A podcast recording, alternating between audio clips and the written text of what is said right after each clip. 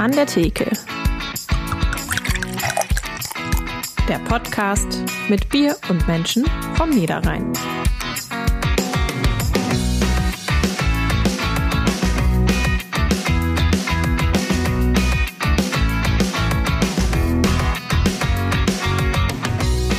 Neulich saß ich in meinem Lesesessel, den Kater auf dem Schoß, ein kühles Bier neben mir und dachte über eine der wichtigsten Fragen des Lebens nach.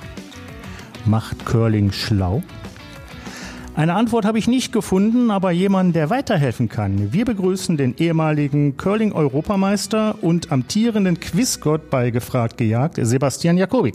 Und damit hallo und herzlich willkommen zu An der Theke, dem Podcast der NAZ. Wir treffen uns hier in jeder Folge mit einem interessanten Gast vom Niederrhein, trinken gemeinsam ein regionales Bier und kommen darüber ins Plaudern. Mein Name ist Sarah Schurmann, ich bin Niederrhein-Redakteurin der NAZ. Mein Name ist Markus Lenzen, ich bin ehemaliger Gastwirt und trinke gerne Bier. Markus, du musstest dich ja schon einige Male meine Fragen im Bierdeckel-Quiz stellen. ja. Wie fandest du das bislang so? Ich finde den Bierdeckel-Quiz gut. Ich sage ja auch jedes Mal dabei, weil die Leute denken, ja, das ist abgesprochen.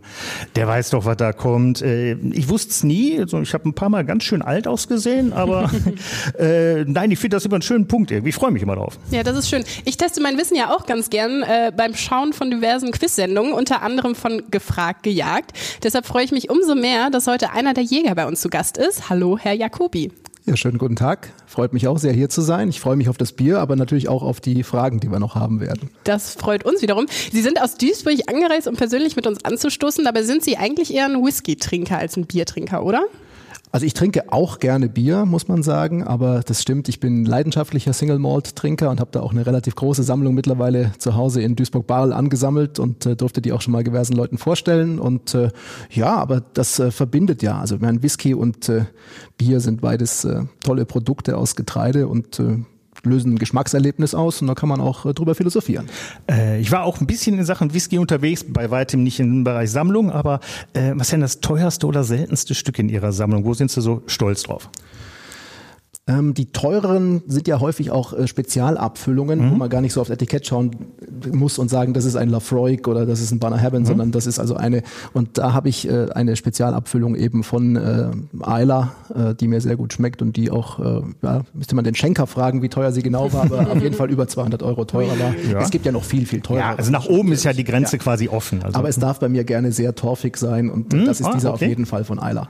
Ah, ja, sehr schön. Ja, torfig mochte ich auch immer gerne, ist so ein bisschen speziell, aber äh, gerade im Beginn ist ja Bierherstellung und, äh, und Whiskyherstellung geht ja immer gleich los. Ja. Erstmals ja. Maischen und so weiter. Kommt natürlich auf die Getreideart auch noch an, die verwendet wird, aber ja, grundsätzlich. Wie, wie gedarrt wurde und so. Aber wir rutschen schon wieder ab. Ja, ja. Whisky, ich ja, guck schon ganz Whisky, Whisky, Whisky-Trinker unter sich, das kann immer gern mal das ausufern. Ist der Teil des Gesprächs mit dem genau.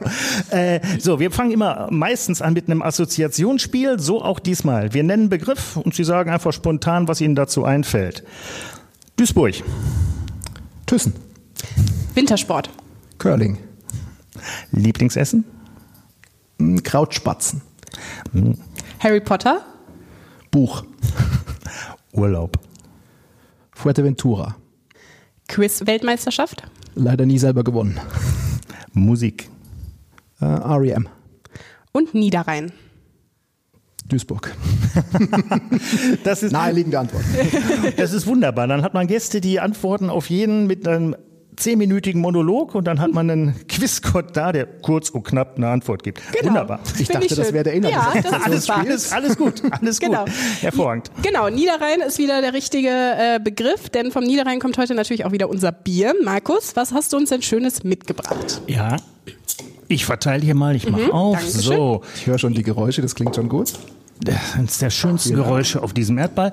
ähm, ich war in Tour und habe mir ein paar von unseren neuen Brauereien angeschaut. Unter anderem war ich bei Third Sector Brewing im Krefelder Norden. So, Third Sector Brewing. Gegründet vom Amerikaner John Bisek, der war fleißig unterwegs in Sachen Bier, äh, hat unter anderem in Indien zwei Craft-Bier-Brauereien mit aufgebaut, ist dann in Deutschland gelandet, in Essen, hat auch dort äh, seine ersten Biere gebraut, unter dem Namen Third Sector 2017 gegründet, hat drei Jahre beim Ürigen in Düsseldorf gearbeitet und jetzt ein Jahr lang im Krefelder Norden auf dem Steveshof seine Brauerei aufgebaut und verkauft dort erst seit Oktober seine Biere. Ähm, Im Augenblick im Angebot hat er ein Bio-Helles, ein Bio-Alt, ein New England Pale Ale und ein Imperial Stout. Und ich habe mitgebracht das Arm Lassie, das ist ein New England IPA. Herr Jacobi, Sie können kurz einspringen. Was versteht der Braumeister, wenn er von einem IPA redet? Also der Begriff steht für India Pale Ale. So Wunderbar. viel weiß ich. Dann wird es schon schwierig. Dann müssen Sie Nein, ist ja, ist ja kein Problem. Ja, New, New ist, ja, ist auch klar, wo das liegt. Also ja. in der Region Boston, Massachusetts etc. Diese Ganz Staaten. genau. Ja. IPA hatten wir schon mal. India Pale Ales, das sind diese äh, stärker eingebrauten Biere, die zusätzlich im Kaltbereich noch gehopft wurden. Entstanden im 19. Jahrhundert, weil die Engländer Bier äh, haltbar machen wollten, um es nach Indien zu verschiffen, um die Soldaten mit Bier zu versorgen. Das Bier wurde stärker eingebraut und es gab zusätzliche Hopfengaben auf den Schiffen. Das das sogenannte Hopfenstopfen, was sich als Begriff bis heute erhalten hat. Dabei gehen nicht mehr die Bitterstoffe, sondern die ätherischen Öle ins Bier über, die gerne Fruchtaromen machen. Ähm, und ich würde sagen, wir probieren jetzt erstmal, jetzt habe ich genug erzählt, jetzt müssen wir so. Das Bier hat eine bräunlich, leicht gelbe Farbe, ist extrem trüb. Und es riecht extrem nach Mango. Ich, also man kriegt direkt hier so eine. Ne, also es riecht gerade im ganzen Raum nach ja. Nach also Obst, also nach, nach, nach, ja. nach, Frucht irgendwie. Lecker, ich würde sagen, wir probieren mal. Prost. Sehr zum Wohl. Das ist wieder der Fall. Ja? Es riecht intensiver, als es schmeckt das nach Mango. Ich nicht. Ich finde die Mango und gerade auch die, nee? die also gelbe Früchte Mango und Ananas. Das heißt, also ich habe so einen richtigen so einen richtigen Obst Obstkorb, so helle tropische tropische Früchte im Geschmack. Ähm, ich bin aber bei Frau Schomann. Ja? Also ich muss sagen, ich finde auch den Geruch noch sehr viel Mango-Lassi-artiger als dann der eigentliche Geschmack am Gaumen. Mhm. Ähm, Nee, ist, aber, aber lecker. Ist, ist und bleibt trotzdem ja. ein Bier. Ähm, Bierstil ist, äh, also ich kann auflösen, Arm Lassi. Arm Lassi ist der Hindi-Ausdruck für Mango Lassi. Also Arm ist tatsächlich Mango, hier ist Nomen est Omen. Allerdings, in dem Bier ist gar keine Mango drin. Okay. Hier ist weder Mangosaft noch Mangopüree noch sonstig in irgendeiner Weise Frucht zugesetzt worden. Äh, das Einzige, was hier zusätzlich, also außer den üblichen Zutaten zugesetzt wurde, ist ein bisschen Vanille drin, sind Vanilleschoten im Biomaßstab sind mit dazugesetzt worden. Die Fruchtaromen kommen tatsächlich zum einen aus dem Hopfen und hier wird eine spezielle Hefe eingesetzt, die New England Pale Ale Hefe. Ähm, die macht etwas, das nennt man Biotransformation. Die kann tatsächlich auch noch für Fruchtaromen sorgen. Das führt jetzt ein bisschen zu weit, das Biochemie vom, vom also sehr, sehr aufwendig in der Herstellung, das zu machen. Aber äh, die Fruchtaromen halt, der Hopfen im Kaltbereich und diese Biohefe. Also es fehlt aber trotzdem nicht allzu viel zum Reinheitsgebot von Herzog Wilhelm. Wir sind also fast dabei. Fast ein, ein paar Das Einzige, also wo, wo, jeder denkt, ja klar, hier ist Obst mit drin, das ist ja nicht mehr Reinheitsgebot. Nein, was das, äh, was das Biersteuergesetz von 93 verlässt, äh, sind die Vanilleschoten, die drin sind. Mhm. Alles andere ist konform. Ähm, ja, das eins von den vier Bieren, die der, jo äh, die, der, die der John oben in Krefeld braut, im Augenblick nur im Brauereiverkauf, freitags von 15 bis 18 Uhr. Es gibt aber auch die schon in der Bierbude in Duisburg. Ansonsten mal auf der Facebook-Seite gucken, er weitet das gerade aus. Ähm, schön bei ihm fand ich immer im Gespräch, dass er sagt, also er will gar nicht so als Unternehmer oder Führungspersönlichkeit auftreten. Bei ihm sind die Biere der Star. Und darauf baut er auch das Image seiner Brauerei auf und wird weiter ausbauen. Und wenn er die Qualität hält, haben wir dann noch Großes zu erwarten. Herr Jacobi, Sie haben jetzt gerade schon in der Vorbesprechung gesagt, ja, ja. ob wir denn extra dieses Bier ausgesucht haben. Ja, ich hatte Ihre Recherchequalitäten schon gelobt, denn äh, die, die Mango, äh, also der Geschmack dieses Bieres hat tatsächlich in meiner Quiz-Vergangenheit, gerade Fernsehquiz-Vergangenheit, eine ganz große Rolle gespielt. Dann erzählen Sie doch mal.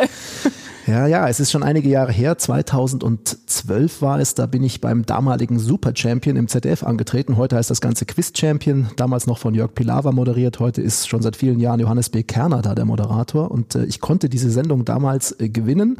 Und äh, eine der entscheidenden Fragen da war die Frage, ähm, welche der äh, folgenden Früchte denn an einem Baum wächst und welche beiden eben nicht bei einer Multiple-Choice-Auswahl. Und die Mango war da genau die richtige Antwort. Und ich bin kein großer Botanikkenner und konnte mir das aber damals eben über den James Bond Film äh, Dr. No herleiten, Ach. weil in diesem Film eben ein berühmtes Lied äh, gespielt wird oder gesungen wird, auch von Ursula Andres, als sie da dem Wasser der Karibik entsteigt, hier Underneath the Mango Tree. Und dann wusste ich natürlich, dass es sich um einen Baum bei der Mango handeln muss. Ja, nee, ist ja völlig logisch. Ja, ja klar, kommt man auch sofort drauf ja, das, äh, in so einer Situation. Das Ganze kriegt aber noch den Lorioschen Kosakenzipfel, also das Sahnehäubchen obendrauf, ja. denn äh, einige Jahre später gab es von der gleichen Sendung dann für die ehemaligen Gewinner so ein Champions Special und da bin ich dann leider nicht zum Sieger gekürt worden am Ende und bin ausgeschieden mit oder kurz danach nach einer Mango-Frage. Okay, wissen Sie noch, wie die äh, lautete? Ja, das ist eigentlich eine ganz einfache Frage, was es, was es wirklich gibt bei Obst und die richtige Antwort war Flugmango. Also Obst, das quasi direkt per Flugzeug aus den Anbauländern oder wachsen, da wo es wächst, eingeflogen wird, auf den Markt kommt und dann eben noch sehr teuer ist. Und äh, als ja, nicht sehr fruchtbegeisterter Mensch und äh, auch jemand, der nicht häufig Märkte oder Supermärkte nach der Fruchtabteilung durchstreift, wusste ich das nicht. Und meine Frau hat sich damals köstlich über mich lustig gemacht.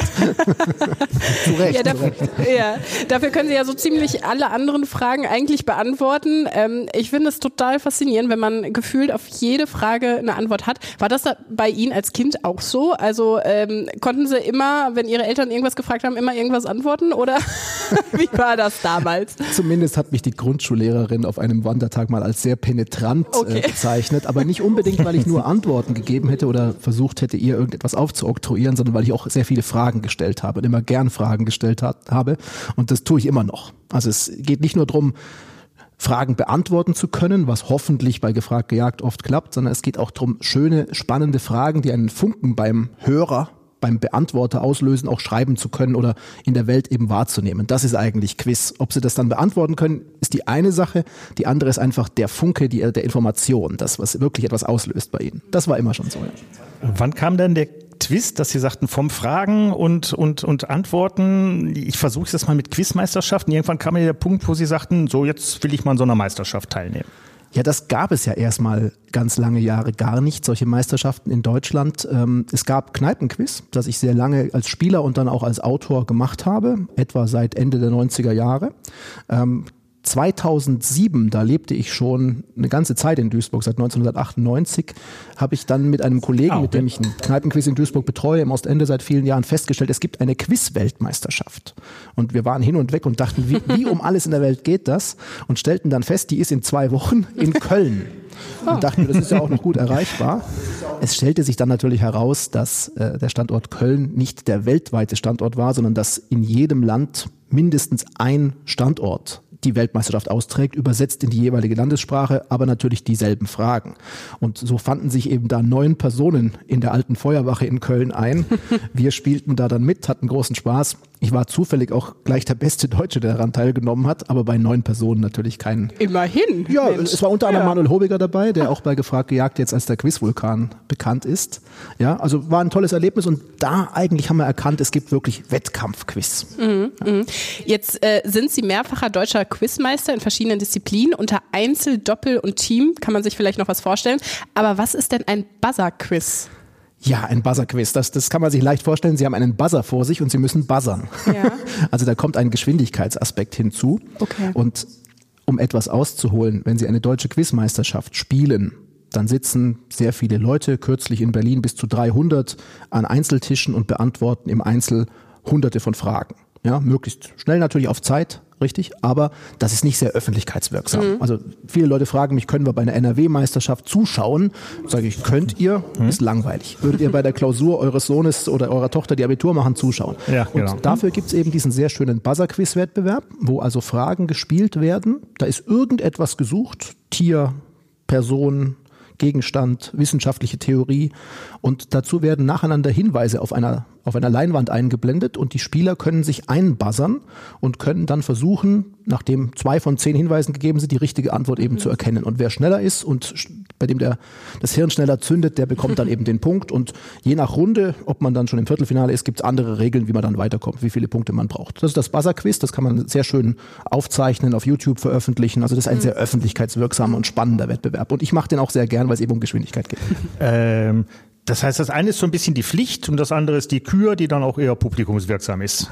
Ach, so würde ich das nicht sagen. Also ich bin schon jemand, der dieses klassische Quizzen auf Papier, ob jetzt im Einzel, Doppel oder Team, sehr, sehr gerne spielt. Das machen wir alle. Nur es ist natürlich schwierig, das äh, im Sinne des deutschen Quizvereins mhm. nach außen zu tragen und den Menschen nahezubringen. Also den Mitspielern das nahezubringen, gar kein Problem. Die Mitspielerinnen und Mitspieler sind fasziniert, aber die Öffentlichkeit, die das so nicht kennt, die sieht dann eben lieber mal ein Video und ein Buzzerquiz. Das, damit haben Sie die nächste Frage eigentlich schon fast vorweggenommen, weil also ich habe hier bei einem Einzelquiz so 150 Fragen in 90 Minuten schriftlich beantworten.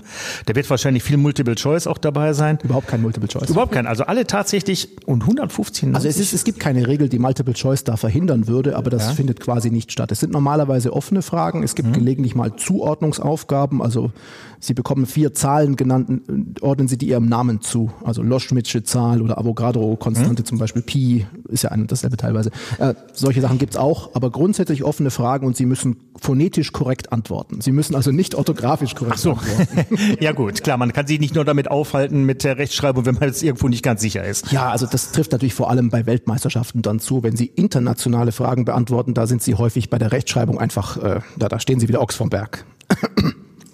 Ähm, Sie nehmen jetzt seit 2007 auch an den jährlichen Quiz-Weltmeisterschaften teil, gehören immer zu den besten drei Teilnehmern. Wie ist das? Bereiten Sie sich vor jede Meisterschaft nochmal extra vor? Wie bereitet man sich überhaupt auf so etwas vor? Man muss immer am Ball bleiben. Also man darf sich nicht vorstellen, dass Quiz ein reiner Memosport ist, also ein reines Auswendiglernen. Das gibt es ja auch durchaus. Also jemand tritt an, bekommt eine gewisse Grundgesamtheit von Informationen, 500 Sachen, der muss er sich in einer gewissen Zeit merken und wiedergeben dann. Beim Quiz wissen Sie nie, was Sie gleich gefragt werden. Das heißt, Sie müssen immer die neuesten Entwicklungen verfolgen. Sie müssen also das irgendwie in Ihr Leben integrieren und sagen, wer war jetzt der letzte Nobelpreisträger für Physik oder Nobelpreisträgerin? Da leider sehr selten. Und Sie müssen Nachrichten verfolgen, Sie müssen viel lesen.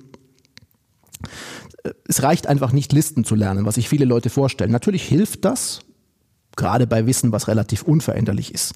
Also die Nobelpreisträger von 1954 zu kennen, kann nicht schaden, aber das ist nicht der Hauptteil dessen, was Quizzer vollbringen müssen, sondern sie müssen das in ihr Leben integrieren und einen Modus schaffen, wie sie neues Wissen schnell aufnehmen können und wenn es denn abgefragt wird, wiedergeben zu können. Wie viel Zeit investieren Sie so pro Tag da rein? Kann man das so sagen? Oder? Ist ganz schwer zu sagen, da ich eben keine festen Arbeitsstunden mir dafür vorsehe. Mhm. Ich habe ja auch noch einen Fulltime-Job bei der Firma ThyssenKrupp. Ja, ja. ja. Äh, aber ich schreibe eben sehr viele Quizfragen. Wenn ich etwas wahrnehme in der Umwelt, äh, das für eine Frage taugen würde, notiere ich mir das sofort und baue die Frage später auf. Und ich entwickle oder habe persönlich über die Jahre sicherlich ein gewisses Näschen dafür entwickelt, welche Informationen tolle Quizfragen abgeben werden und die vielleicht auch andere von mir dann wissen wollen. Das ist vielleicht der eigentliche Trick. Aber die Zeit, die ich wirklich damit verbringe, Sachen neu mir ins Hirn zu schaffen, die ist eigentlich relativ gering. Also gerade bei mir. Da gibt es auch ganz andere Quizzer, die haben vielleicht auch auf Basis ihrer Lebenssituation etwas mehr Zeit. Wenn sie keine Kinder haben, keinen anderen Job oder Studenten sind, dann gibt es noch ein bisschen mehr Möglichkeiten. Ja gut, und tägliche Zeitungslektüre, denke ich mal, ist Pflicht, weil halt, ne, also politisch, sportlich auf, auf, auf der Höhe zu sein, weil Fragen können immer kommen. Absolut, aber eben nicht nur das. Das ist die klassische Vorstellung, dass man die Tageszeitung lesen muss und die ARD-Nachrichten, sondern man sollte natürlich auch äh, ausgefallene Dinge sich aneignen, denn auch skurrile Sachen werden gefragt. Und mhm. es, es gibt für mich eigentlich nicht den Kanon. Ja, also dass man, das muss man können und das nicht. Mhm. Das ist ja so eine universitäre oder auch Lehrervorstellung. Es gäbe Gebiete, die sind alle Blödsinn. Ja, also Dschungelcamp zählt genauso für Quizzer ja. mhm. wie eben der letzte Nobelpreisträger. Das heißt, Sie gucken das Dschungelcamp? Nachdem natürlich der Produzent von Gefragt gejagt der gleiche ist äh, wie ah. beim Dschungelcamp, gucke ich das auch. Okay. Ähm, früher war das natürlich immer sehr schön, weil das Dschungelcamp ja, sag mal, Mitte Januar anfing. Da war das Jahr noch ganz neu und man wusste noch nicht so recht nach den anstrengenden Endjahrestagen, was macht man da. Ähm, es nimmt ab, muss ich zugeben. Ja. 2012 waren Sie dann zum ersten Mal im Fernsehen. Erster Fernsehauftritt und zwar in der Quizshow der Super Champion. Sie haben 500.000 Euro gewonnen und bereits ein Jahr später sind Sie quasi Jäger geworden bei Gefragt gejagt. Äh, Kampfname der Quizgott. Ist das auf Ihrem Mist? Haben Sie sich selber ausgedacht oder hat da der Produzent gesagt, so, wir haben jetzt hier? Nein, es gab eine, eine Konferenz, eine mhm. Redaktionskonferenz und man hat über die Namen beraten. Ich hatte zuerst einen anderen Vorschlag. Der da äh, wäre? Ach, ich hatte auf so Dinge spekuliert wie der Joker, solche Dinge.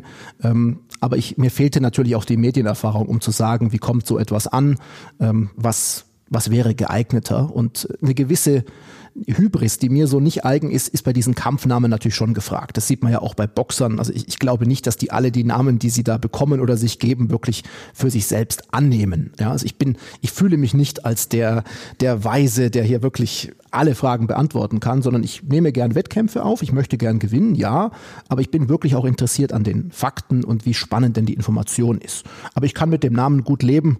Äh, wir hatten damals darüber gesprochen, über die 1954er Fußball-WM 11, wo ja auch der Torhüter Toni Turek eben als der Fußballgott äh, von Herbert Zimmermann in der Radioreportage vorgestellt wurde. Das gab dann nachher äh, beinahe einen Aufstand natürlich in Kirchenkreisen und er hat viele Zuschriften bekommen. Und äh, ich hatte damals in dieser Redaktionskonferenz darauf hingewiesen und dann aber auch selber noch gesagt, gut, wir sind jetzt nicht mehr 1954, wir sind, da waren damals etwa 60 Jahre später. Und äh, ja, ich, ich habe Zuschriften bekommen über die Jahre zu diesem Thema, auch aus kirchlichen Kreisen ähm, aber ich stelle mir das persönlich so vor, ohne es zu wissen, dass der liebe Gott einen Humor hat, sonst gäbe es uns alle nicht und kann damit gut leben. Okay. Jetzt, wie gesagt, ich gucke die Sendung selbst sehr gerne ähm, und frage mich da, haben Sie nicht manchmal auch Mitleid mit den KandidatInnen, die einzeln ganz weit kommen und dann in der letzten wirklich fiesen Raterunde schießen Sie sie dann doch raus? Absolut, absolut. Also ich freue mich über gute, starke Kandidaten, die Spaß haben. Und das sind die allermeisten bei mhm. Gefragt gejagt. Wir sind da wirklich eine große Familie, auch mit den Kandidaten. Wir treffen uns nach den Sendungen, egal wie sie ausgegangen sind, noch kurz auf der Bühne sprechen. Corona-Zeiten natürlich alles etwas schwieriger, als es vorher war. Ähm, aber eben unter den Hygienebedingungen machen wir das immer noch. Ähm, und ich finde es toll, was sie machen und mag das Konzept der Sendung, weiß aber auch, dass es sehr große Härten für Kandidatinnen und Kandidaten hat. Aber ich denke auch, ich muss immer mit dem gleichen Ehrgeiz, mit der gleichen Einstellung in diese Finalrunden gehen und immer versuchen, mein Bestes zu geben, sonst wäre es auch unfair gegenüber denen, die schon eine tolle Leistung erbracht haben und damit gewonnen haben. Mhm. Ich bin der Erste, der mich freut für die Kandidaten, aber vorher versuche ich sie zu schlagen. Ja, ich habe gestern auch noch eins gesehen, das war ein Finale, da haben sie 19 Fragen, wurden zweimal zurückgesetzt und also ihre Reaktion nach den 19 Fragen, sie haben es dann geschafft, äh, das, das, das war so, das kam so von Herzen und ehrlich und auch der, der Moderator sagte, können wir das nochmal bitte in Zeitlupe sehen? Äh, das, das, das, das war also, äh, nee, also man, man nimmt ihn jederzeit auch diesen Ehrgeiz, also ich will das jetzt. Ich komme aus dem Sport, ja? wie übrigens ja. auch unser Moderator, das finde ich ganz ja. toll, weil der mhm. auch in Promi-Folgen darauf acht gibt, dass es wirklich fair zugeht. Also bei mhm. uns wird niemandem was was vorgesagt, aber der Jäger kriegt auch nichts vorgesagt. Und ich bin da drin, ich möchte das schon gewinnen. Aber das heißt nicht, dass ich nicht akzeptiere, wenn die Kandidaten, und das kommt ja durchaus vor, besser waren und es verdient gewonnen haben, das Geld. Klar. Äh, so, jetzt sind Sie ja quasi Profi, aber selbst einem Profi rutscht im Stress schon mal eine falsche Antwort raus. Jetzt lachen Sie, vielleicht wissen Sie schon, worauf ich anspiele. Wissen Sie noch, was Sie auf folgende Frage geantwortet haben? Wie heißen, ich denke, ich denke, was kommt. Denke, wie, heißen weiß, die, kommt. wie heißen die kleinwüchsigen Wesen aus Willy Wonkas Schokoladenfabrik? ja, ich weiß, was ich antwortet habe. Und zwar? Ja, ich habe Minions geantwortet damals und mir wurden dann äh, über die Jahre sehr viele Tassen zugeschickt, äh, die wirklich Minions Minions in jeder möglichen äh, ja, Position zeigen. äh, Vielleicht nach dieser aber Folge ich weiß mittlerweile, dass die richtige Antwort Umpa Lumpas lautet, auch wenn ich die, das wäre noch gekommen, denke ja. ich. Aber ich habe die Filme trotzdem bisher nicht gesehen, muss ich zugeben. Das ist also auch eine meiner absoluten Schwachstellen. Auch diese Frage wird wohl noch kommen. Neben moderner Musik ist es eben auch dieses, dieses Filmwissen äh, und äh, in Englischen sagt man eher Lowbrow zu diesen mhm. Themen, aber ich habe ja vorher gesagt, kein Kanon, alles ist gleichwertig. Mhm. Ja. ja. Aber da bin ich natürlich etwas schwächer. Ja. Äh, aber bei, wenn, wenn, wenn Ihnen sowas raus, rausrutscht, also Minions ist ja auch jetzt offensichtlich falsch. Also ich musste auch noch gucken, Umpa Lumpa habe ich auch, musste ich nachschauen. Äh, Ärgert Sie das dann? Ich meine, wie perfektionistisch ist man? Sie akzeptieren ja, dass Sie bestimmte Sachen nicht so, aber in, in, dem, in dem Augenblick ärgert's? Erstmal ärgert es, ja, aber in dem Fall war es auch eine witzige Situation. Ja. Ich habe ja auch direkt danach gelacht, mhm. weil klar ist auch, hier wusste ich die korrekte Antwort einfach nicht und habe mhm. irgendetwas gesagt, was annähernd in die Richtung passt. Mhm. Aber ich möchte diese Sekunde nutzen, um den Leuten auch mal zu sagen, ähm, man schätzt das im Finale absolut falsch ein. Man muss Schnellraterunden wie das Finale oder auch den Cash-Bilder der Kandidaten absolut von dem eigentlichen Chase, also den Multiple-Choice-Fragen, die wir quasi im Mittelspiel haben, unterscheiden. Es geht auch für den Jäger im Finale nicht unbedingt darum, nur die Antwort auf die Frage zu wissen. Das reicht nicht. Es geht so schnell, äh, dass die auch in dem Moment irgendwo parat liegen muss. Also sie haben keine Zeit darüber nachzudenken. Mhm. Ja, und da können auch die einfachsten Dinge, die wir alle wissen, einfach in dem Moment nicht auftauchen. Und dann sind die Regeln von gefragt gejagt nun mal so, dass man einfach schnellstmöglich weitersagen muss, wenn man weiß, die Info kommt nicht mehr. Ich habe in einer älteren Sendung mal die Frage nach Recycling nicht beantworten können. Ich weiß, was Recycling ist, das können Sie mir glauben, aber sie kam in dem Moment einfach nicht. Mhm. Ja, auch mal nach Sepp Herberger, dann tauchte der Name Herberger einfach nicht auf. Und bevor ich dann 30 Sekunden, im Finale gibt's nur zwei Minuten, versuche den Namen Herberger mit irgendwelchen Gedanken an der Ball ist rund oder das Wunder von Bern oder Spiez oder Geist von Spiez irgendwie hervor vorzubringen, dann sage ich lieber weiter, dann haben die Kandidaten den einen Abstauber, setzt mich einen zurück, aber ich kann es noch schaffen. Und ja, genau, Sie haben die Uhr angehalten. Es geht ja dann darum, die, die Uhr anzuhalten. Ich muss ja das Große und Ganze ja. im, im, Kopf mhm. behalten. Aber wenn Sie dann natürlich das häufiger haben in einem Finale, dann sind Sie irgendwann deprimiert und dann wird es auch noch schwerer, die Informationen abzurufen. Aber es ist wirklich wichtig, wenn die, die Leute schreiben auf Social Media so oft, der Jäger ist ja so dumm, sowas weiß der nicht. es ist nicht unbedingt, dass man es nicht weiß. Manchmal weiß man es nicht, mhm. okay. Aber mhm. wenn man die Information im Kopf hat, eigentlich, aber sie in dem Moment nicht abrufen kann. Das ist sehr schmerzhaft. Ja, man steht ja auch unter einem enormen Druck, oder? Also das kommt ja noch dazu. Gut, auch da muss man natürlich einschränken. Die Kandidaten stehen unter demselben ja. Druck und sie haben nicht so häufig den Fall, dass sie im Fernsehen öffentlich mhm. überhaupt Antworten geben müssen. Das ist einer unserer Vorteile. Das muss man uneingeschränkt zugeben, aber es hebt eben diese, diese diesen notwendigen Moment, in dem dieser Begriff im Kopf auftaucht, nicht auf. Mhm. Das, das bleibt bei uns genau wie bei den Kandidatinnen und Kandidaten. Mhm. Ich habe mich also auch jetzt in der Vorbereitung ein paar Mal erwischt, dass ich beim, beim Kandidaten, der was falsch sagt, boah, das hättest du gewusst.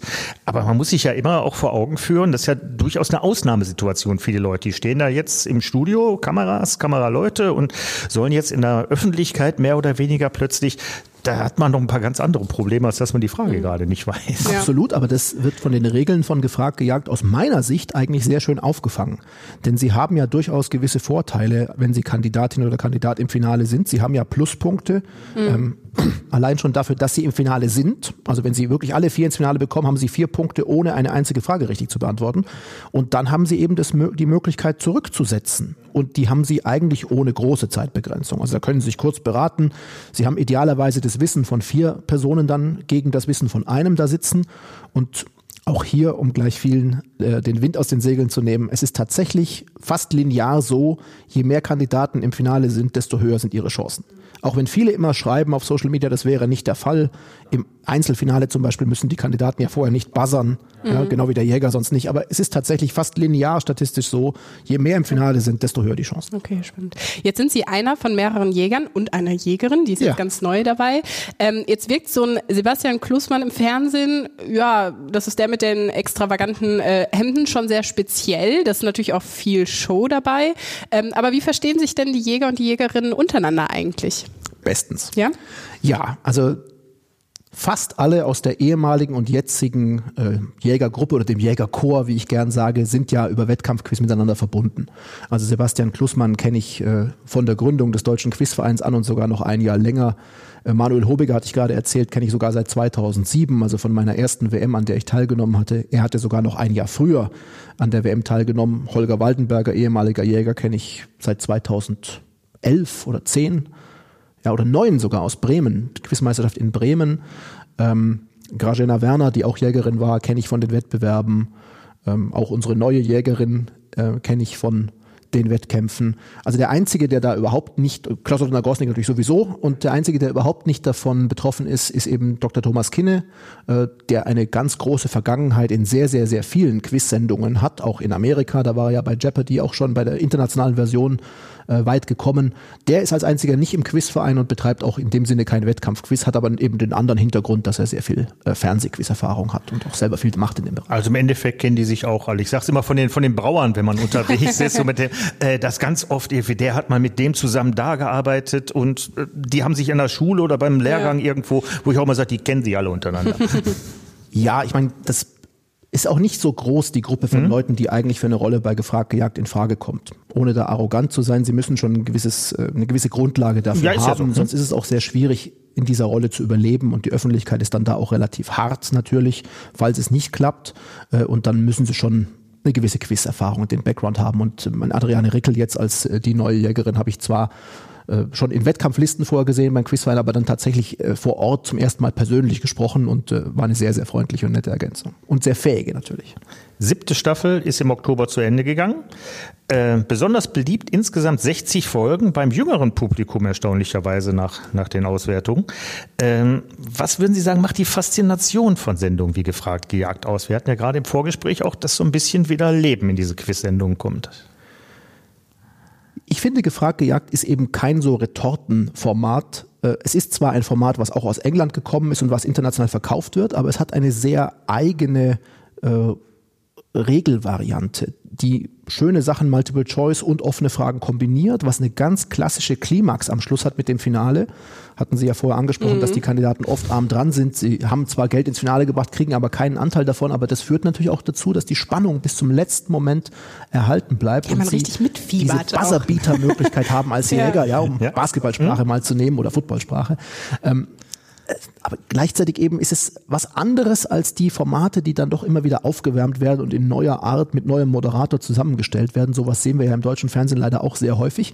Da hat man eben wirklich mal Mut bewiesen und hat ein Format genommen, was eben nicht diesem Mainstream entspricht und was man damals, glaube ich, auch fürs deutsche Fernsehen als nicht geeignet erklärt hatte. Viele schon, aber wir haben natürlich auch klein, sage ich mal, sehr klein angefangen ja. im NDR Fernsehen damals, also im dritten Programm mit ja, Ausstrahlungszeiten samstags 22 Uhr, damals mit Holger Waldenberger mhm. in den ersten sechs Folgen der ersten Staffel und sind erst nach einiger Zeit, auch mit Training für die Jägerinnen und Jäger, dann aufgestiegen in die ARD, ins Abendprogramm oder Vorabendprogramm. Ähm, und da hat man wirklich Mut bewiesen und auch die Öffentlichkeit, äh, ja, die honoriert das so ein bisschen über die Jahre hinweg. Und von Beginn an, also ich habe ja schon mal das gefragt, gejagt Brettspiel in zahlreichen Filialen eines großen Kaufhauses mal vertreten, hat man dann gemerkt, dass da ganz viele junge Leute mhm. fasziniert von der Sendung sind und hinkommen. Jetzt äußert sich das auch in den Quoten endlich mal noch stärker. Ähm, ja, und wir haben da einen ganz großen Fan Fankreis und als noch Zuschauer ins Studio kommen konnten, das mhm. ist ja leider in letzter Zeit unmöglich geworden durch Corona, hat man auch gemerkt, wie viele Hardcore-Fans es da gibt. Und die sind alle ähm, mit einer 3 sage ich mal, oder fast alle äh, vor, also die erste Stelle ihres ja. Alters gewesen. Und äh, das zeigt schon, dass die Sendung bei Jungen auch gut ankommt. Ja, super.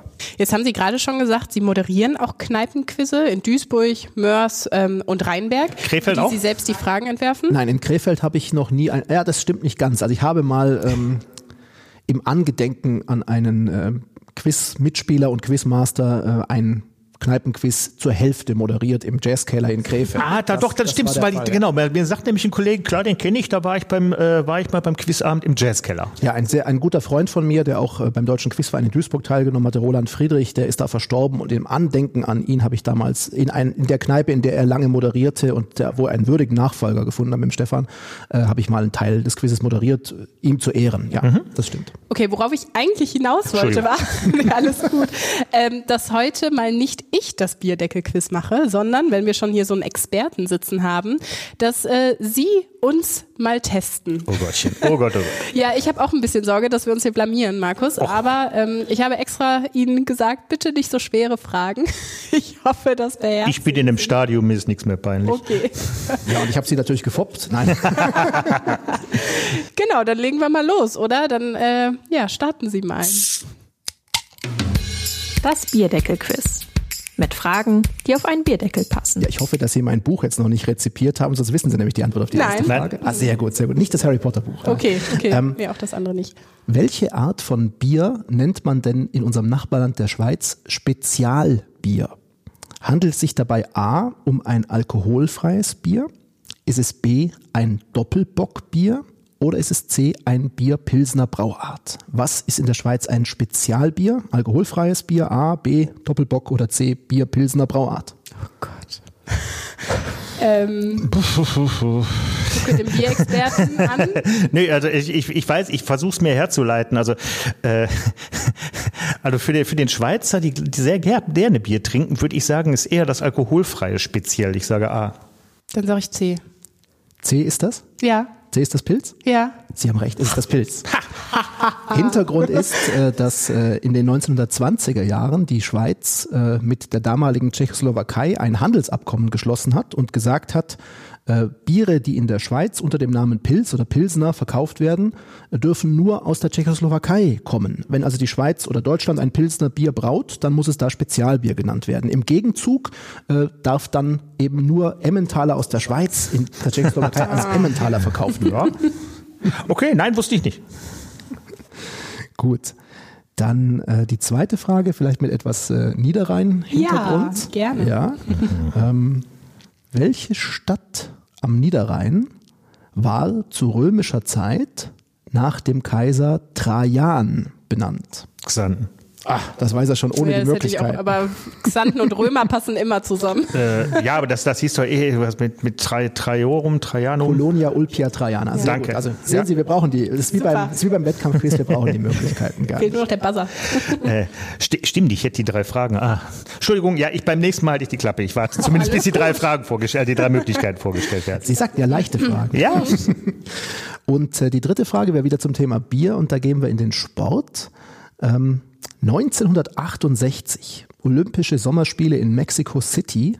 Es äh, kommt leider zu der allerersten, ja, sag mal, Disqualifikation durch Doping bei Olympischen Sommerspielen oder überhaupt bei Olympischen Spielen. Äh, ein Schwede namens Lilienwall wird disqualifiziert, nachdem er mit dem Team die Bronze im modernen Fünfkampf gewonnen hatte. Äh, was war denn die Substanz, mit der er damals gedopt hatte?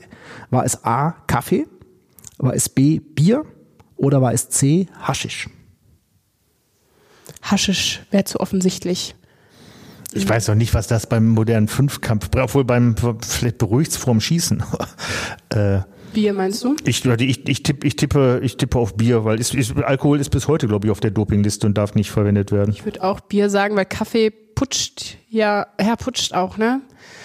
Puh, ja, ich bleib aber auch bei Bier, glaube ich.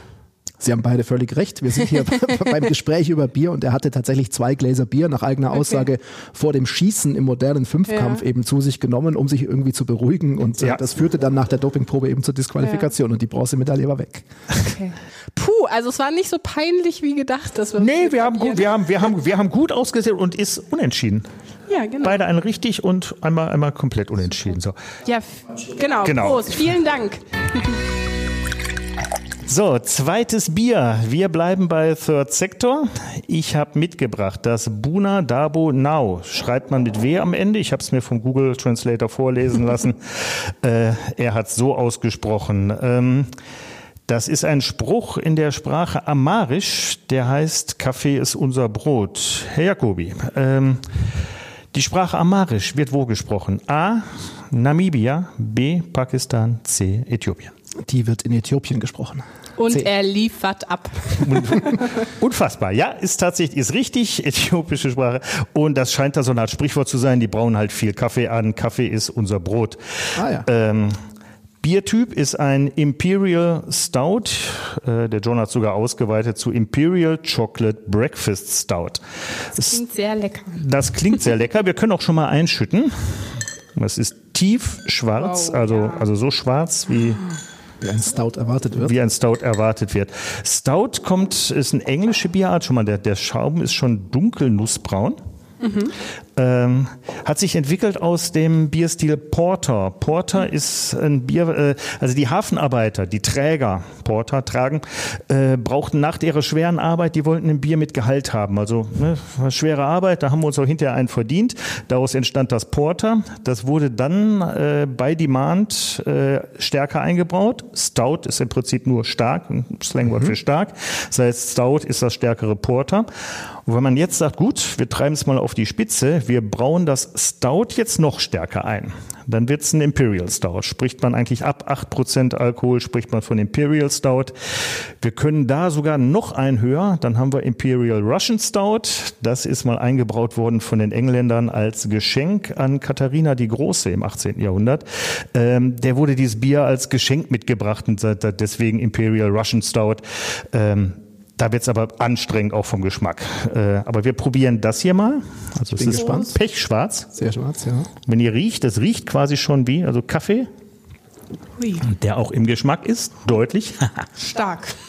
Ja, und so stark ist es gar nicht. Ähm, aber Kaffee kann man schmecken. Kaffee ist definitiv da, es ist Schokolade da, es sind Röstaromen. Das ist halt das, was diese Biere auszeichnen, auch in der Herstellung. Wir haben extrem stark geröstete Malze und die machen halt die klassischen Kaffee Bitteraromen, dunkle Schokolade. Ähm, wenn man in den Bereich richtig äh, der Russian Imperials geht, kommt gerne noch so ein bisschen Dörrobst oder Rumtopf, also diese alkoholischen Sachen nochmal dabei. Ähm, hier ist es eine etwas leichtere Variante. Es hat in Anführungszeichen nur 7,9 Umdrehungen. Das heißt, wir sind hier gerade auf der Kante, dass es sich überhaupt Imperial nennen darf. Ähm, ich finde aber, die sind so schön eingebunden, dass man zwar einen kräftigen Geschmack hat, aber nicht so alkoholisch ist. Das, das regelrecht süffig. Wie schmeckt es euch? Ich muss mich nur ein bisschen dran gewöhnen, glaube ich. Ja. Ich trinke relativ gerne Stout. Mhm. Ähm, ja, bin nicht ganz so begeistert, muss ich sagen. Okay. Also zu viel. Es ist mir zu wenig Bier. Als zu wenig, okay. Ja, ja, okay. Also, hm? beim vorigen hatte man natürlich den auch hm? starken Mango-Geschmack, speziell aber im Geruch. Mhm. Nachher noch mehr Bier zu schmecken. Und hier sind wir wirklich auf einer, ja, sehr nach Schokolade und eben nach mhm. Kaffee schmeckenden ähm, Linie. Mhm. Also ich würde etwas mehr Bier gerne rausschmecken, muss ich sagen. Wobei, ich muss man hier auch sagen, fairerweise, es sind Kaffeebohnen und auch Kakao zugesetzt worden. Mhm. Ist also, also durchaus Absicht. Ich kann aber dann auch ne, nachvollziehen, wenn man sagt, hm, das ist mir so ein bisschen over the top. Äh, ich guck mal gerade, sogar noch, ist ein bisschen Hafer noch beigesetzt. Das sorgt in der Regel für ein etwas weiches, samtiges Mundgefühl, was auch noch ein bisschen Irritation auslösen kann. Es fehlt da. Äh, ich kann verstehen, wenn einer sagt, ist mir ein bisschen zu wenig wenig bierig. Ich finde das super. Ich liebe den Bierstil gerade im Winter. Und nur wenn du sagst, das schmeckt äh, sehr stark, mhm. das ist leichter als das vorher. Echt? Ach krass, okay. ja, ja durch diese Fruchtnote. Da hat ne, der Mango-Geschmack sehr viel kaschiert. Ne, der, das vorher hatte 8,2, jetzt sind wir bei 7,9. Das ist aber gefährlich. Aber was ja. die Zuhörer natürlich nicht sehen können, die Flasche ist auch sehr schön mit dem äh, noch dampfenden Kaffee drauf Total. und dann auch die Schriftzeichen aus Äthiopien, mhm. die wir unter dem äh, ja. Namen in lateinischer Sehr Schrift minimalistisch und stilvoll deswegen, ne, alle Baum Steveshof mal vorbeigucken. Andererseits oder auf der Bierbude in Duisburg, da weiß ich, sind die, sind die Biere zurzeit erhältlich. Äh, ansonsten guckt mal auf der Facebook-Seite von Third Sector, da gibt's noch zwei oder drei relativ neue Bezugsquellen, äh, wo man die leichter erwerben kann, als dass man nach Krefeld fährt. Schaut einfach mal nach. Vielleicht auch Street Food Festival, da hatte ich kürzlich auch einige Biersorten hm. probiert noch. Gerne, ich habe ihn kennengelernt 2018 auf dem Craft Beer Festival in Düsseldorf. Das ah, ja. war an der Mitsubishi Electric Halle, wie die Philips Halle jetzt es heutzutage modern heißt. Wie ist das, wenn Sie sowas hören, was Markus uns jetzt hier erzählt hat? Speichern Sie das direkt ab und äh, nehmen das mit und hoffen, dass das irgendwann Ihnen weiterhelfen kann? Ich bemühe mich sehr. Es interessiert mich. Es ist leichter, wenn man schon Vorinformationen hat, also über Äthiopien zum Beispiel mhm. oder über die Geschichte mit Imperial Stout. Da wäre meine Frage sofort gewesen. Also mhm. Sie hatten ja dann auf Katharina die Zweite reflektiert und hieß es denn schon vorher Imperial Stout? Also bevor dann, dann kann es ja erst passiert sein mit der Kaiserkrönung von Victoria zur, zur Kaiserin von Indien, weil vorher war sie ja nur Königin. Genau.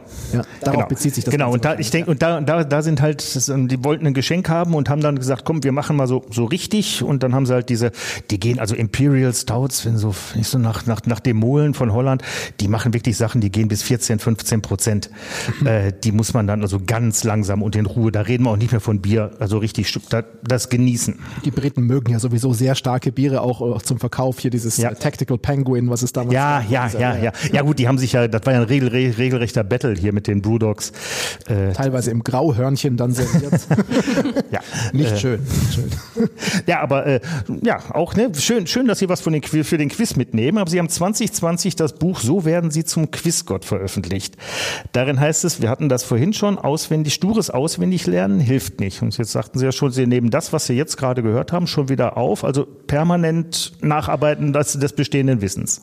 Ja, es ist ein bisschen auch so wie bei der Entstehung von, von Schnee oder Eiskristallen. Also es haftet an, wenn Sie schon ein Gerüst haben. Mhm. Ja, also wenn Sie ein gewisses Gerüst haben, dann haften Informationen schneller an und das hilft mir dann in dem Fall. Und man muss sich dieses Gerüst natürlich erstmal ran schaffen. Also ich sage nicht, dass man nie auswendig lernen müsste als mhm. Quizzer. Das muss man gelegentlich tun. Man muss es verstärkt in den Bereichen tun, in denen man eben ich sag's mal landläufig, unbeleckt ist. Mhm. Also ich tue mir sehr viel schwerer, Informationen aufzunehmen über ja, Beyoncé Knowles oder über Herrn Balowatzki in der Musik zum Beispiel mit unglaublich vielen Nummer 1 Hits, als wenn ich eben in geschichtliche Themen reingehe. Weil da habe ich schon einen gewissen Anknüpfungspunkt und wenn man natürlich das dann übertragen kann auf ein anderes Gebiet, wie hier Bier, dann fällt es einem einfach leichter. Mhm. Schon, da bin ich schon halb zu Hause, kann man sagen.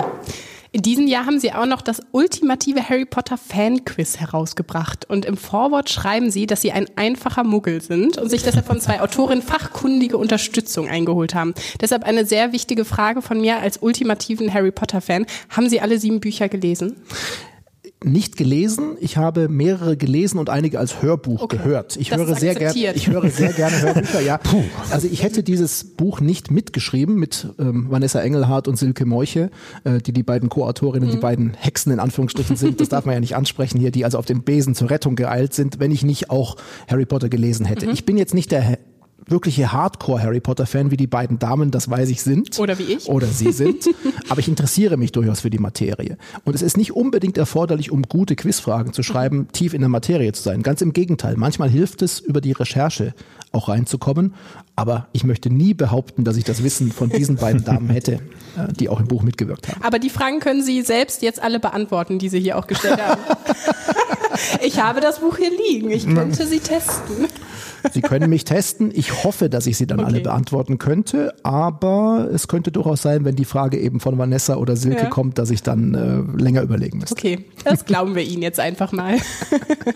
Äh, das ist aber ja nur der erste Teil von der Reihe Quiz dich schlau mit dem Quizgott. Ähm, wann und vor allem zu welchem Thema erscheint der nächste Teil? Bierquiz? Steht tatsächlich noch nicht fest. Ähm, Bierquiz.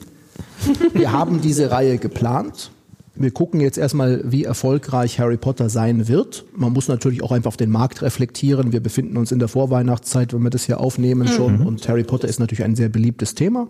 Äh, trotzdem, es gibt einfach auch sehr viele Fans, die daran interessiert sind. Deswegen haben wir damit begonnen. Es gibt einige Themen, die mir persönlich auch sehr am Herzen liegen, die ich gerne noch in Bücher verpacken würde. Ja, ich bin großer Tolkien-Fan, mhm. da könnte man sich sicher was vorstellen und da wäre ich dann tatsächlich nicht nur der Muggel, glaube ich, glaube ich, wobei es natürlich bei solchen Themen immer Nerds gibt, die mhm. einen absolut überragen würden. Äh, wir haben ein paar Fußballthemen im Hintergrund, wo man vielleicht auch eine Kooperation mit einem Bundesliga-Verein machen könnte, mit schönen Quizfragen. Ich habe jetzt gerade einen Weihnachtsquiz für Bayern München geschrieben das werden jetzt viele nicht mögen, aber ich bin ja großer Bayern-Fan selbst. Ähm, da gibt es einige Varianten. Aber zunächst mal wird es jetzt einen neuen Kalender geben. Es gibt ja jetzt schon den äh, Quizkalender für 2022. Also jeden Tag eine wunderbare Multiple-Choice-Frage, am Wochenende nur eine, Samstag und Sonntag und auf der Rückseite die Auflösung. Und da haben wir bereits den Vertrag unterschrieben für 2023, also für den nächsten Kalender, weil das schon sehr gut angekommen ist. Und äh, ja, ich habe auch persönlich mehrere solche Kalender zu Hause, aus anderen Bereichen, wo man dann Wissen eben aufbauen kann, kann man eben schön in den Alltag integrieren. Aber was dann kommt an Themen, das werden wir dann sehen. Sind wir gespannt. Mhm. Jetzt haben wir so viel übers Quizzen geredet. Äh, dabei sind Sie noch auf einem ganz anderen Gebiet schon Europameister geworden, und zwar im Curling. Wie kommt man denn auf so einen Sport? Am Niederrhein oder im Ruhrgebiet fragen sich das sicher sehr viele, ja. weil das hier natürlich relativ unbekannt ist. Mhm. Aber überhaupt ist ja Wintersport in vielen Regionen Deutschlands nicht ganz so beliebt wie im Süden, also oder auch im Osten, muss man natürlich auch sagen. Ähm, Oberstdorf ist ein, also meine Heimat ist Oberstdorf. Da habe ich gelebt die ersten 20 Jahre meines Lebens und bin dann 1998 in die Heimat meiner Mutter nach Meiderich, Duisburg-Meiderich zurückgezogen. Ähm, und da ist Curling keineswegs so unbekannt und fristet so ein Nischendasein wie im Rest oder fast im ganzen Rest von Deutschland, auch in Füssen oder in Baden, in der Nähe von Baden-Baden oder Schwenningen oder auch Hamburg ist der Sport auch mittlerweile relativ groß, aber im größten Teil von Deutschland noch relativ unbekannt, immer noch. Ähm, mein Vater war in dieser Sportart schon sehr erfolgreich und aktiv, Ende 60er, Anfang 70er bis in die 80er Jahre. Und es ist häufig ein Sport, der in der Familie einfach weitergegeben wird. Ähm, es gibt in ganz Deutschland im Deutschen Curling-Verband, glaube ich, 700 Aktive, vielleicht sind es 800 mittlerweile. Also der Deutsche Quizverein hat mittlerweile die höhere Mitgliederzahl erworben in nur zehn Jahren als der Deutsche Curling-Verband. Und ich würde mir sehr wünschen, es wäre anders. Ist ein ganz toller Sport. Ist aber noch olympisch, oder? was heißt noch? Es ist erst 1998 wieder olympisch geworden. Ah, okay. Hm. Curling war auch schon bei den ersten Olympischen Winterspielen 1924 äh, in Chamonix in Frankreich olympisch. Ähm, das wurde lange Zeit äh, diskutiert und war umstritten, aber das IOC hat letztlich äh, entschieden, dass es eine offizielle olympische Sportart 24 war und ist dann 98 in Nagano wieder in die olympische Familie aufgenommen worden, offiziell. Es gab mhm. vorher schon Demosportarten, also als Demosport Curling, unter anderem in ähm, Albertville 92, wo Deutschland auch bei den Damen Olympiasieger dann wurde in Anführungsstrichen. Ja.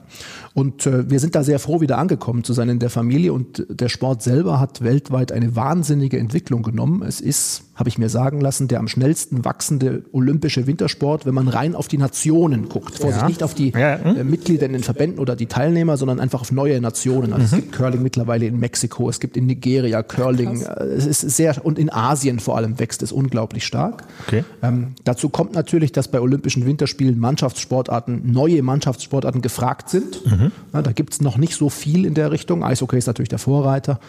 Ähm, ja, und äh, deswegen hat der Sport eigentlich eine große Zukunft. In Deutschland haben wir eine gewisse Stagnation leider zu verzeichnen in den letzten Jahren.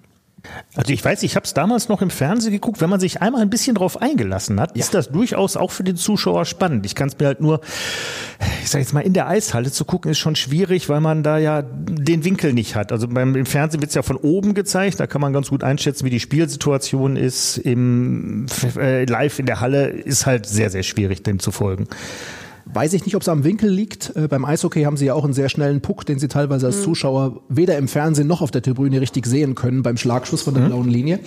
Ähm, es gibt beim Curling, also dass ich für einen sehr faszinierenden Sport persönlich aus vielerlei Gründen halte, natürlich ein paar Nachteile. Mhm. Und der Hauptnachteil ist natürlich, dass es kein Spiel oder Sport ist, der auf Anhieb und ohne gewisse Anleitung leicht zu verstehen ist. Ähnlich wie beim Schach natürlich, aber beim Schach gibt es auch einen riesigen Fankreis. Man muss sich ein bisschen reindenken und man braucht vor allem, wenn man das zum ersten Mal oder zweiten Mal im Fernsehen sieht, eine gute Begleitung durch die Moderatorin, den Definitiv. Moderator.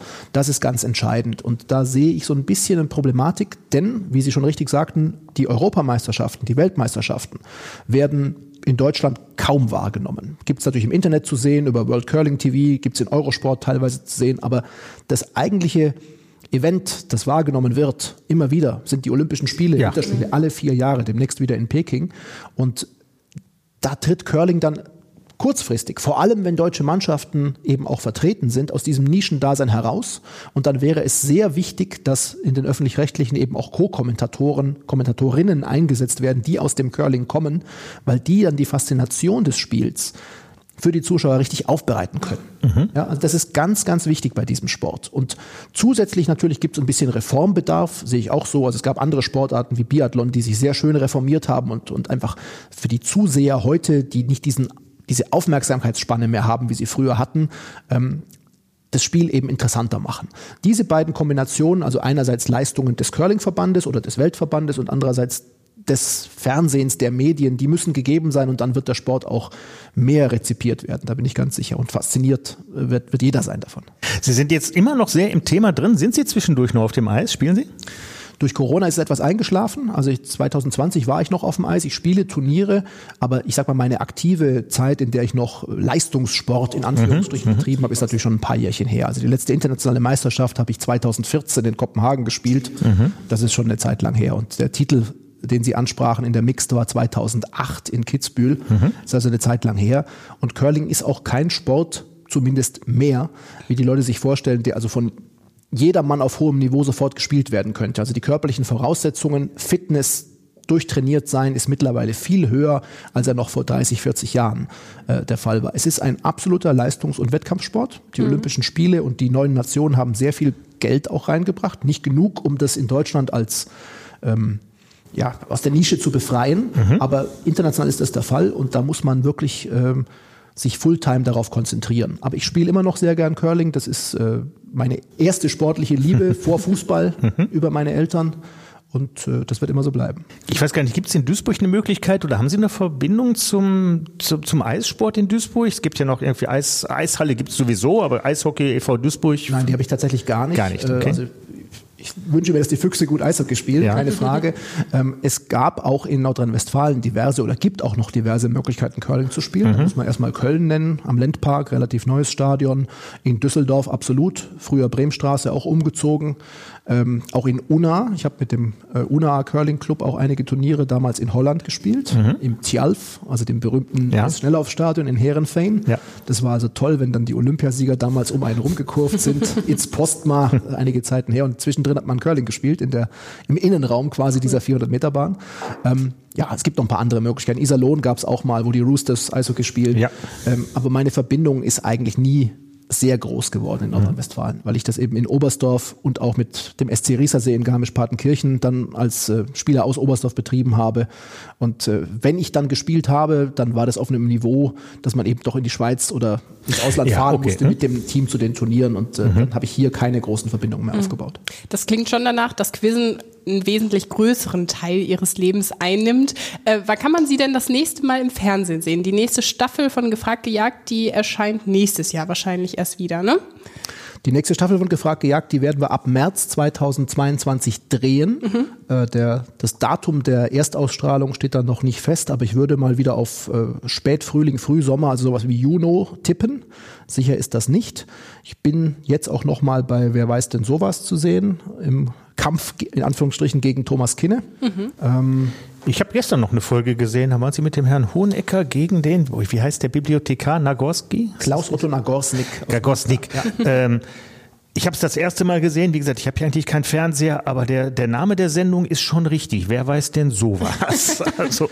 Das ist eine ganz andere Quizsendung ja. als, als gefragt gejagt, ja. die aber auch durchaus ihren Reiz hat. Das mhm. sieht man ja auch bei der an den Quoten. Ja. Sieht aber ganz andere Leute an. Ich habe in meinem mhm. Buch da auch mal so einen Vergleich dargestellt, äh, was diese beiden Sendungen eigentlich unterscheidet und doch ausmacht. Also die haben beide ihr Recht, ohne Frage. Mhm. Aber bei Wer weiß denn sowas geht es eher darum, dass die Fragen nicht zu beantworten sind. Ja. Also die sind sehr skurril. Man hat dafür ja auch eine Multiple-Choice-ABC-Auswahl, mhm. wie wir Die nicht weniger skurril ist manchmal.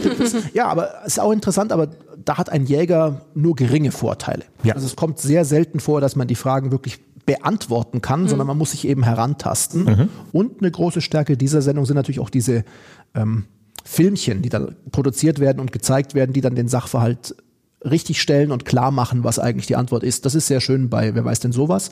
Aber im Gegensatz zu Gefragt gejagt ist es halt in dem Sinne nicht wirklich spannend. Also da geht es nicht wirklich drum, wer ja. gewinnt die Sendung. Es mhm. keine klassische Klimax, sondern es geht um die skurrile Information, ja. um die Diskussion zwischen dem Team-Captain, also Elton oder Bernhard Hoeker, mhm. an sich und um die Moderation eben von Kai Pflaume. Aber es ist eine ganz andere Art von Sendung. Ja, es hat auch eher einen humoresken Charakter, allein durch die, durch die beiden. Äh, ne, also. Und Sie waren gerade wieder beim Promi Wer wird Millionär zu sehen und waren von ja, eher vier, zu hören. Ja, zu hören, stimmt, ja. zu hören, weil Sie von vier KandidatInnen, ähm, nee, drei waren waren, glaube ich, dabei, genau. die Sie als äh, Telefonjoker gewählt hatten. Und Sie haben auch da wieder abgeliefert. Also jein, jein. Also man muss ja, man muss ja ehrlich bleiben. Also ich hatte äh, Jürgen von der Lippe ganz gut helfen können. ja, das so habe ich noch gesehen. Beim sogenannten Paranuss-Effekt. Ja. Äh, die Sendung ging dann selbst sehr lang, äh, da auch der RTL-Spendenmarathon damit verbunden mhm. wurde und noch so eine äh, News-Sendung, die zwischen eingestreut war. Äh, bei Efi Sachenbacher Stehle war ich dann noch äh, Telefonjoker, die ich persönlich kenne, weil wir mhm. da ein, ein Curling Charity Event jedes Jahr in Oberstdorf haben, wo eben für einen guten Zweck auch über Curling Geld erspielt wird. Da konnte ich nur 50-50 eingrenzen. Da war die Frage, ähm, welcher Wissenschaftler kein Patent auf seine bekannteste Erfindung angemeldet hat. Und ich bin dann so ein bisschen äh, zwischen ähm, Herrn Röntgen und Karl Benz stecken geblieben und da muss man sich auch vorstellen, dass bei diesen Anrufen natürlich ganz wenig Zeit bleibt. Also mhm. kommt das ja. vorgelesen in 30 Sekunden, hat dann so 15 Sekunden und ich konnte dann sagen, okay, Alfred Nobel ist es nicht, der hat sicherlich ein Patent aufs Dynamit gemacht, es ist auch nicht äh, Edison, der Unmengen an Patenten hatte. Über die Glühlampe kann man ja. diskutieren, mhm. wer da der Erfinder ist natürlich. Und dann blieben eben Röntgen und Benz übrig und wenn man länger drüber nachdenkt, dann würde man wahrscheinlich sagen, die medizinische Erfindung die ist naheliegend, dass bei der kein Patent angemeldet mhm. wurde, um die quasi dem Nutzen der Menschheit zu stiften. Und so war es nachher auch. Aber in diesen Sekunden das dann so wiederzugeben, war schwierig. Ja, okay. Ja. Gut. Ja, ähm, ich glaube, wir könnten noch stundenlang weiterreden. Ja. Aber äh, mein Glas ist leer. Damit sind wir am Ende angelangt. Herr Jacobi, schön, dass Sie heute bei uns zu Gast an der Theke waren. Hat mich sehr gefreut. Ich komme gerne wieder. Das war ein inneres super. Blumenpflücken. Super. Sehr gut. Ja, bei uns geht es in zwei Wochen weiter. Dann allerdings mit einer kleinen Überraschungsausgabe pünktlich zum Weihnachtsfest. Ja, warten auf das Christkind mit Sarah und Markus. äh, wir haben keinen Gast. Äh, wir beschäftigen uns mit uns selber. Äh, ich bringe natürlich, ich bring, ich bring natürlich trotzdem Bier mit. Ich bin da schon in der Vorbereitung. Ähm, spezielles Bier kann ich euch jetzt noch nicht ankündigen, aber ich werde einen Laden Laden vorstellen, wo ich regelmäßig meine Biere kaufe, der ein Riesensortiment hat und auch in unserem Einzugsbereich liegt, nämlich in Düsseldorf auf der Emmerstraße 25. Die Brauart bzw. britische Biere bietet euch dort eine riesige Auswahl an Craftbier an. Ähm, ich werde dort vorbeischauen. Ich habe schon im Kopf, was ich machen möchte. Ich muss gucken. Besorgt auch einfach irgendein Bier, was mit Winter, Winterbock, Weihnachtsbock, Christmas Bier zu tun hat, damit wir anstoßen können. Ja, und wenn ihr uns ein direktes Feedback geben wollt oder Vorschläge für Gäste habt, ähm, dann könnt ihr uns gerne auch eine E-Mail schicken. Die Adresse lautet an der Theke at Das war an der Theke mit Markus und Sarah. Tschüss. Tschüss. Ein Podcast der NRZ.